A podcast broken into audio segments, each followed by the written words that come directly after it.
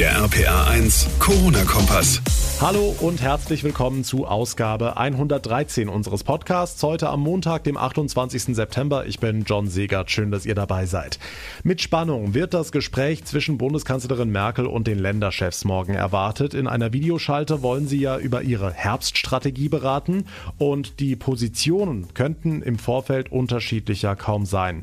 Während die einen weiterhin regionale Maßnahmen verhängen wollen, pochen andere auf bundesweit einheitliche Regelungen, wie zum Beispiel eine einer Besucherobergrenze für Partys und Feste. Alles Wichtige dazu gleich in dieser Ausgabe. Außerdem zeigt eine neue Umfrage, dass sich zwar immer mehr Menschen vor einer Corona-Infektion sorgen, im Gegenzug aber jeder zweite immer sorgloser wird. Wir haben die Ergebnisse dieser Umfrage im Detail und wir schauen uns mal ein paar sehr skurrile Beispiele an, wie Schulen versuchen, die Abstands- und Hygieneregeln umzusetzen, mit zum Teil sehr kreativen Ansätzen, sage ich mal. Das alles gleich nach den wichtigsten Themen des Tages. Der Sommer ist zu Ende. Monatelang ging es bei heißen Temperaturen um Lockerungen während der Corona-Pandemie. Jetzt, da der Herbst da ist, könnte es zum ersten Mal wieder schärfere Regeln geben. Morgen schalten sich Bundeskanzlerin Merkel und die Länderchefs zusammen und beraten. Einige Vorschläge liegen ja schon auf dem Tisch, unter anderem eine neue Obergrenze für Partys und Feste.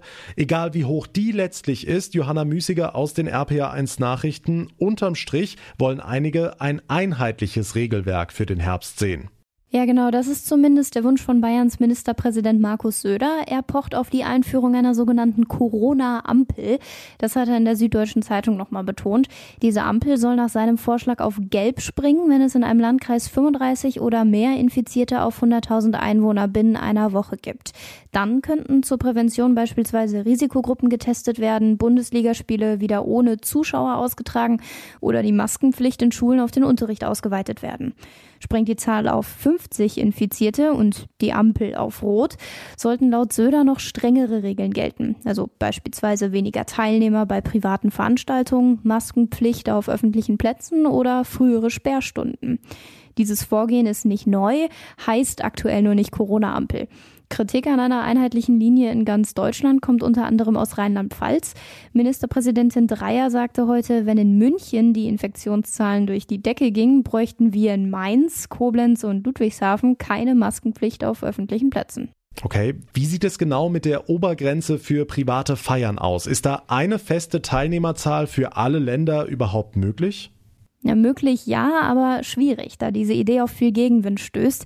Die rheinland-pfälzische Landesregierung begrüßt diesen Vorschlag, wobei die Zahl, ob jetzt 50, 70 oder 100 Personen auf einer Feier erlaubt sind, zweitrangig sei, so Gesundheitsministerin Betzing Lichtentäler. Also ich glaube, noch wichtiger als die eigentliche Hausnummer ist wirklich die Einheitlichkeit und natürlich dann die Umsetzung und die Hygienekonzepte, die dahinter stecken und dahinter liegen. Das ist dann das Wesentliche.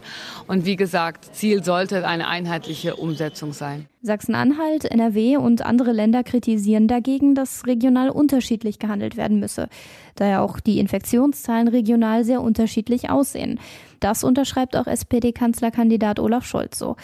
Der Deutsche Landkreistag hält an seiner Obergrenze von maximal 50 Teilnehmern bei Privatfeiern fest, denn der gegenwärtige Flickenteppich irritiere die Menschen, heißt es. Worauf sich Bund und Länder morgen einigen, bleibt also abzuwarten. Ihr erfahrt es aber natürlich ausführlich morgen Abend hier in unserem Corona-Kompass. Dankeschön, Johanna Müßiger. Was ist sonst heute wichtig? Hier der aktuelle Überblick. Obwohl sich immer mehr Menschen wegen der steigenden Infektionszahlen sorgen, werden auch mehr Menschen immer sorgloser. Das geht aus einer Befragung des Hamburg Center for Health Economics hervor.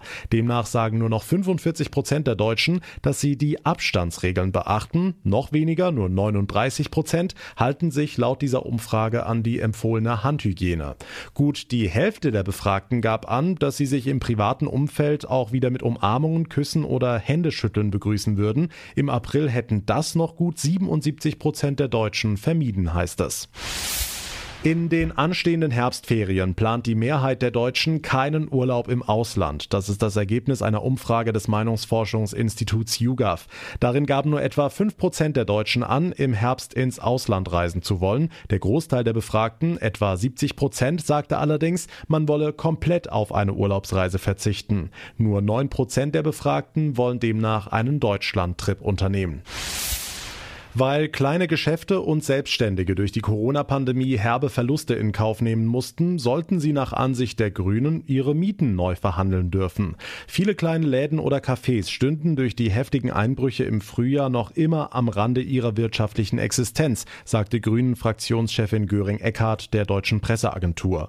Wenn in den Innenstädten nicht nur die Großen und Starken überleben sollten, dann müsse jetzt gehandelt werden. Der Handelsverband HDE hatte schon im Vorfeld gewarnt, dass viele Händler ihre Mieten angesichts von Umsatzrückgängen nicht voll bezahlen könnten. Heute in ganz genau zwei Wochen beginnen in Rheinland-Pfalz schon wieder die Herbstferien, nach ein paar Wochen mit teilweise sehr ungewöhnlichem Unterricht. Also wenn die Kids später mal an diesen Schulsommer 2020 zurückdenken, da wird sicher über die ein oder andere Szene im Klassensaal schallend laut gelacht werden. Die Corona-Regeln werden eben oftmals, sagen wir, kreativ umgesetzt. Sarah Brückner aus den RPA1 Nachrichten.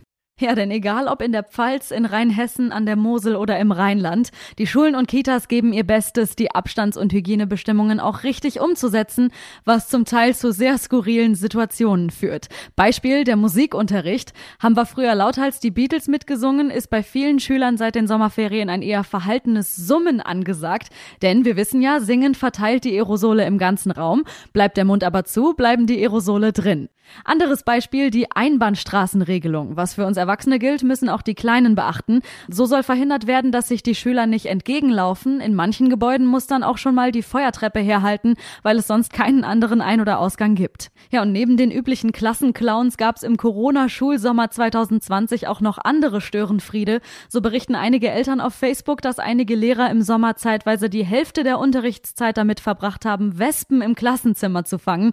Die seien durch die ständig geöffneten Fenster reingeflogen. Großes Chaos. Und wie sollen sich die Kinder da auch auf binomische Formeln oder Photosynthese konzentrieren können? Also zumindest bei den binomischen Formen hatte ich auch ohne Wespen genug Probleme. Dankeschön, Sarah Brückner.